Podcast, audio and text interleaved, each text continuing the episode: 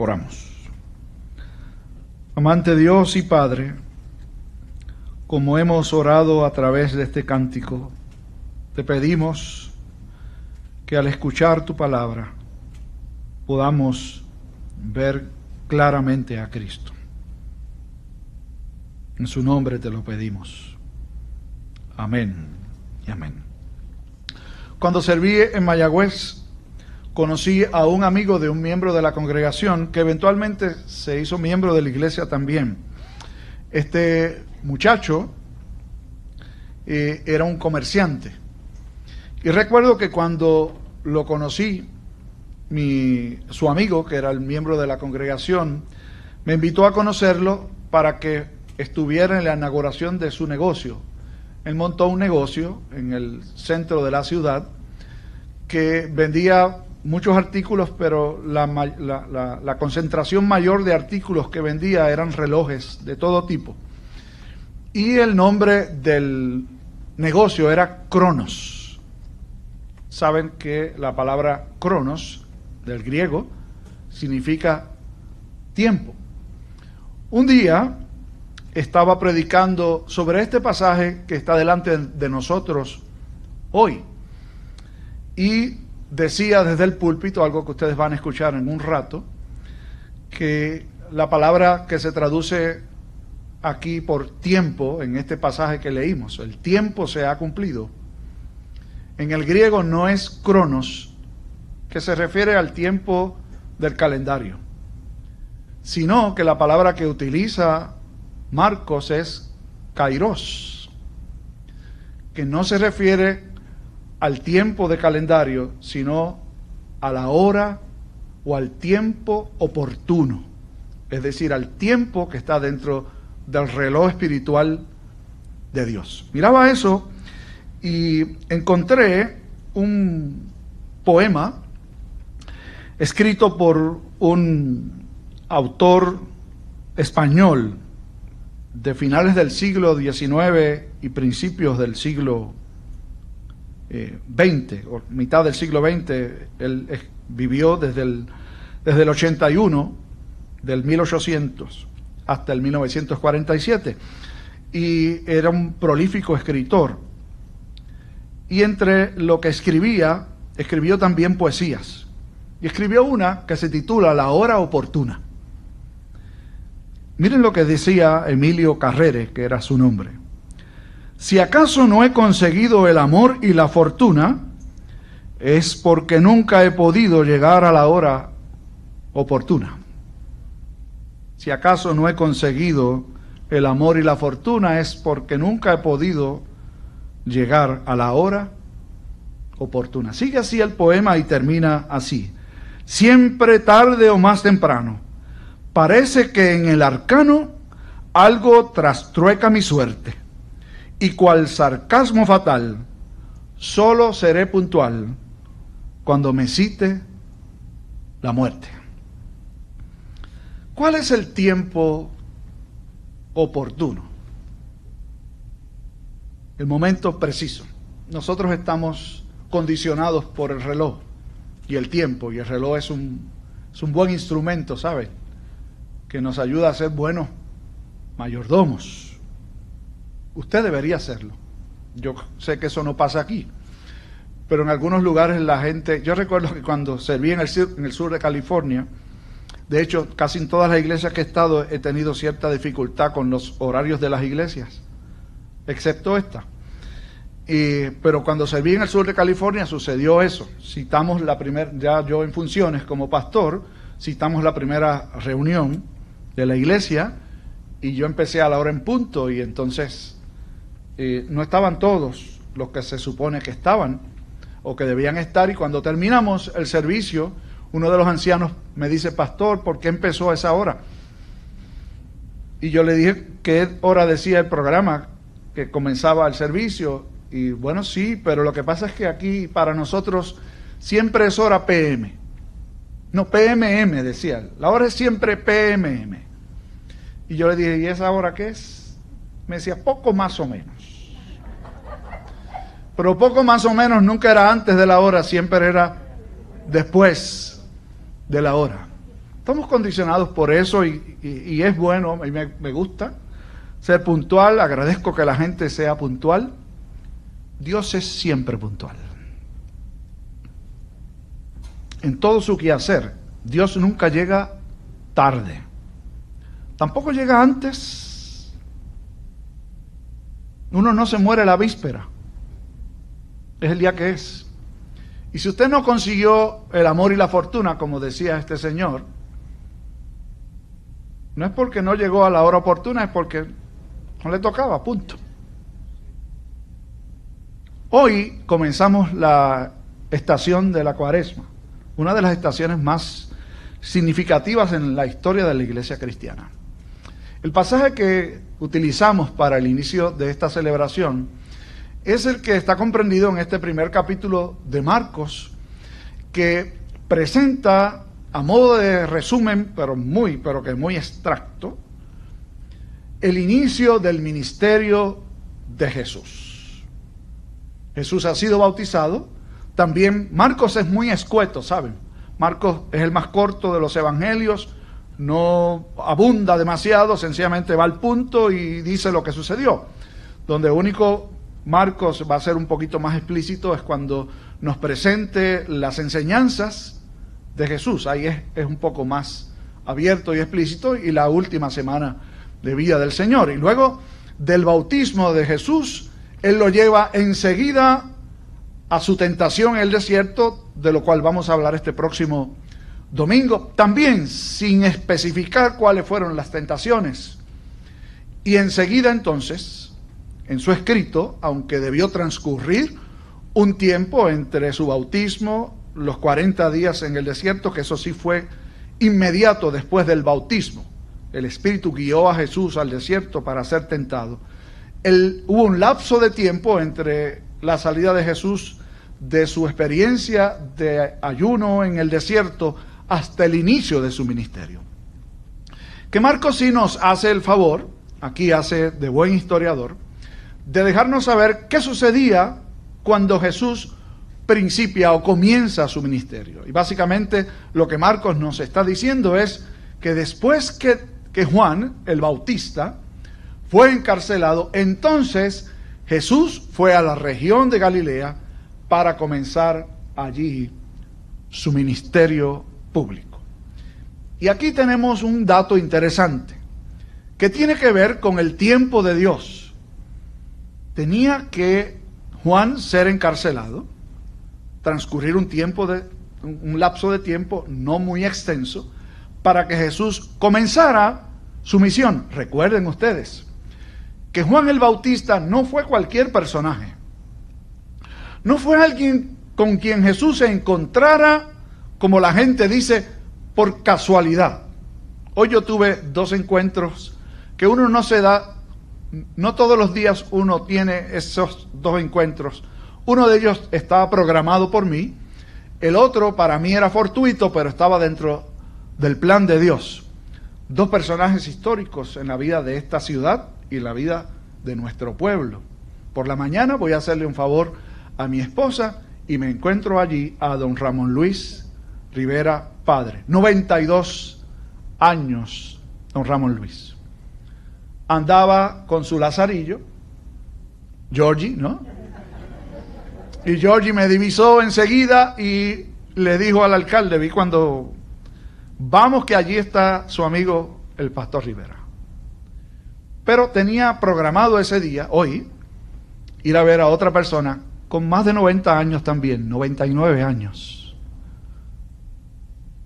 La leyenda de la guitarra, don Polo Ocasio. Aunque yo hubiera programado la de Polo, y no hubiera programado la de Ramón Luis, dentro del plan y el propósito de Dios estaba. En el caso del inicio del ministerio de Jesús, Juan cumple la misión suya y la misión de Juan esencialmente fue servir como un heraldo, anticipando, procurando preparar al pueblo de Dios para recibir a aquel de quien él habló durante su ministerio. Él decía, viene tras mí uno que es mucho mayor que yo, del cual no soy digno de desatar inclinado la correa de sus sandalias. Entonces, lo que se da aquí no es otra cosa que literalmente un pase de batón. Aquel que está allí, que es atleta, sabe muy bien de eso. Culmina Juan su ministerio y Jesús comienza el suyo, con algunos elementos que son comunes. Juan predicaba como una invitación al arrepentimiento y a recibir la buena noticia. Y qué curioso, el segundo versículo que está delante de nosotros presenta en primer lugar un anuncio y luego una invitación. ¿Cuál era el carácter de este anuncio? El tiempo, y esa es la palabra que en el original griego es kairos. El kairos se ha cumplido. Marcos está diciendo, este es el tiempo de Dios. Este es el tiempo oportuno para el cual no todo el mundo está listo, ni siquiera es consciente de que este es el tiempo de Dios. Y lo que Marcos decía con respecto al inicio del ministerio de Jesús es tan cierto hoy como entonces y ha sido tan cierto en toda la historia de la iglesia como en aquel momento. De eso vamos a hablar dentro de un rato. El Cairón de Dios es el momento preciso que Jesús conoce para comenzar su ministerio. La segunda parte del anuncio, luego de decir que el tiempo se ha cumplido, es que el reino de Dios se ha acercado. ¿A qué se refería Jesús? Jesús se refería al hecho de que todo lo que fue anunciado en todo el Antiguo Testamento, de manera clara y abierta, pero también lo que estaba de alguna forma escondido y presentado en tipos e ilustraciones y símbolos en todo el Antiguo Testamento. Y finalmente, en este anuncio del precursor de Jesús, Juan, ha comenzado justamente ahora. El reino de Dios se ha acercado. Jesús inaugura este tiempo particular de Dios, que es el tiempo de la gracia para su pueblo, nada más ni nada menos con el anunciado anunciándolo. Recuerden que Juan anunció a Jesús. Y Jesús, el anunciado, ahora está diciendo eso que se ha dicho por siglos. Y eso que recién ha dicho Juan, se está encarnando justamente hoy. El reino de Dios se ha acercado. Ahora bien, es importante destacar el hecho de que Dios siempre ha estado gobernando y reinando. No es que no lo había hecho y de repente cuando Jesús hace aparición pública, Dios empieza a reinar. No, Dios ha reinado desde siempre. Él creó y ha sustentado todas las cosas siempre. Pero entonces, ¿a qué se referiría el hecho de que el reino de Dios se ha acercado? Fíjense que Jesús no ha dicho el reino de los cielos, ni el reino, sino el reino de Dios ha comenzado el gobierno particular de Dios con los suyos, con los que han de venir a Él por Jesucristo el Señor, por la iglesia esencialmente, por los elegidos que ahora no van a ver a Cristo prefigurado, sino que habrán de verlo en persona o habrán de conocerlo por el testimonio de los que sí lo vieron en persona. Lo que no vieron Moisés, ni Abraham, ni ningún hombre y mujer de Dios en el Antiguo Testamento lo vio aquella gente, aquella generación. Ciertamente era el reino de Dios. Pero es un reino que en cierta medida va a permanecer en secreto o cerrado en particular con algunos. ¿Cuántos honran en verdad a Dios? En el tiempo de Jesús, ¿cuántos honraron de verdad a Dios? Examinemos a uno de los evangelios, el prólogo de Juan, dice, a los suyos vino y los suyos no le recibieron. De hecho, la mayor parte de la gente que escuchó a Jesús, que recibió milagros de él y que recibió enseñanza de él, no creyeron en él. Hubo un tiempo en donde creían en él, pero usted sabe por qué era.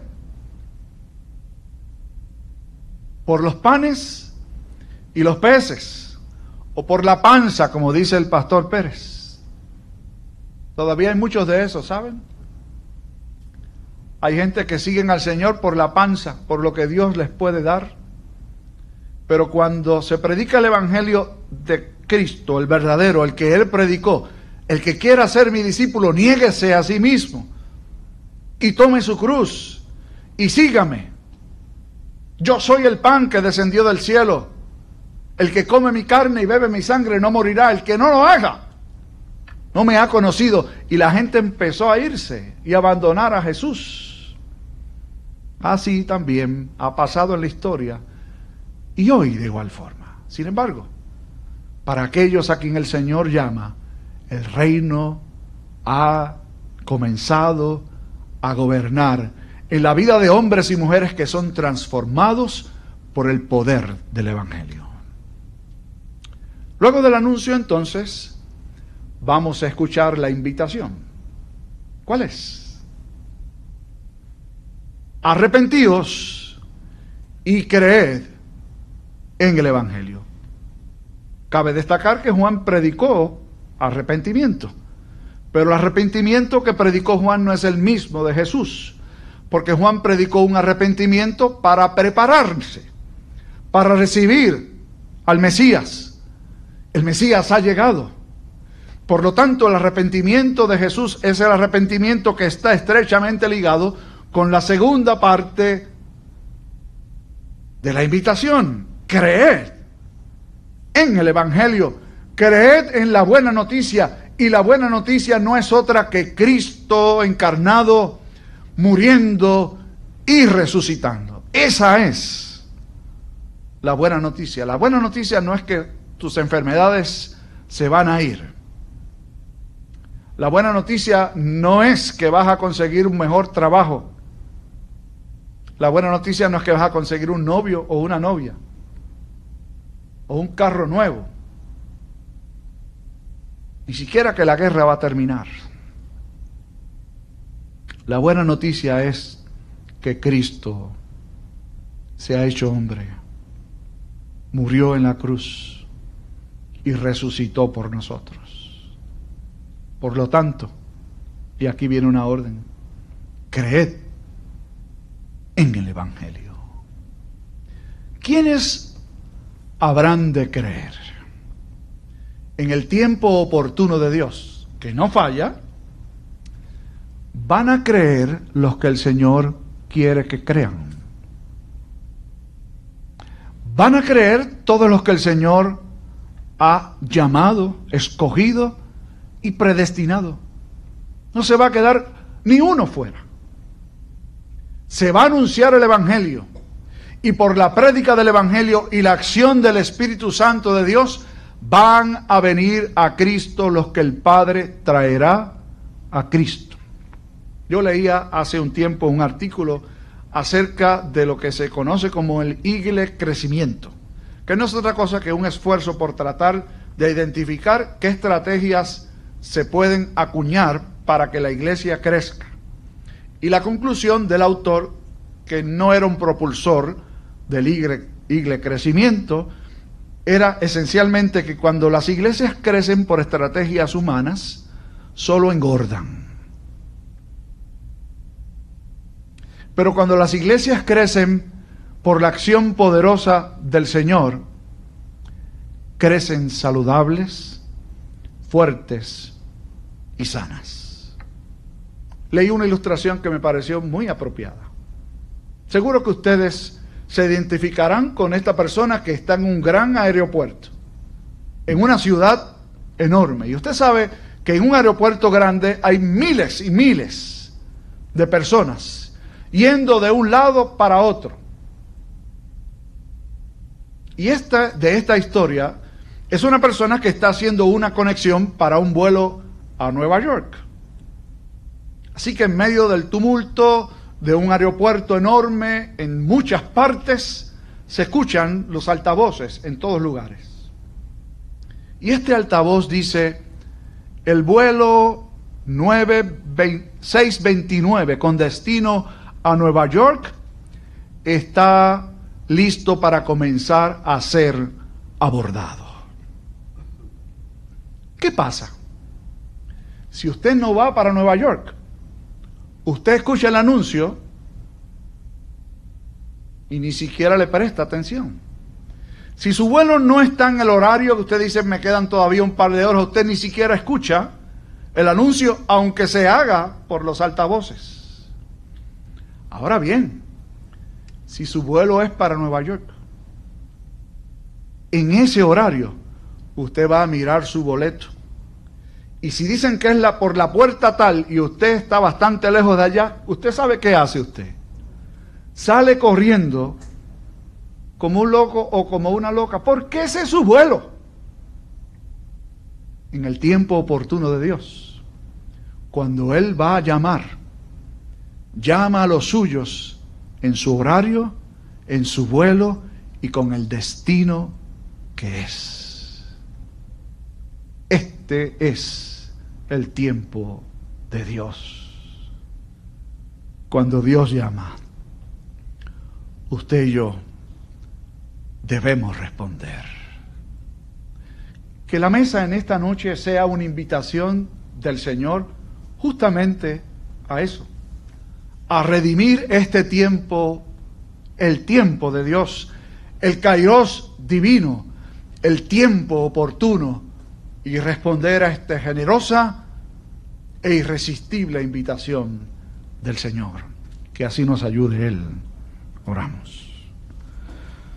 Padre, gracias porque tú eres el Señor del tiempo. No solo del tiempo cronológico, sino del tiempo oportuno, el kairos tuyo. Gracias. Porque en tu designio y tu plan perfecto nos has concedido vivir este momento, esta hora, este tiempo oportuno. Concédenos redimirlo para la gloria de tu nombre. Por Cristo el Señor. Amén y amén.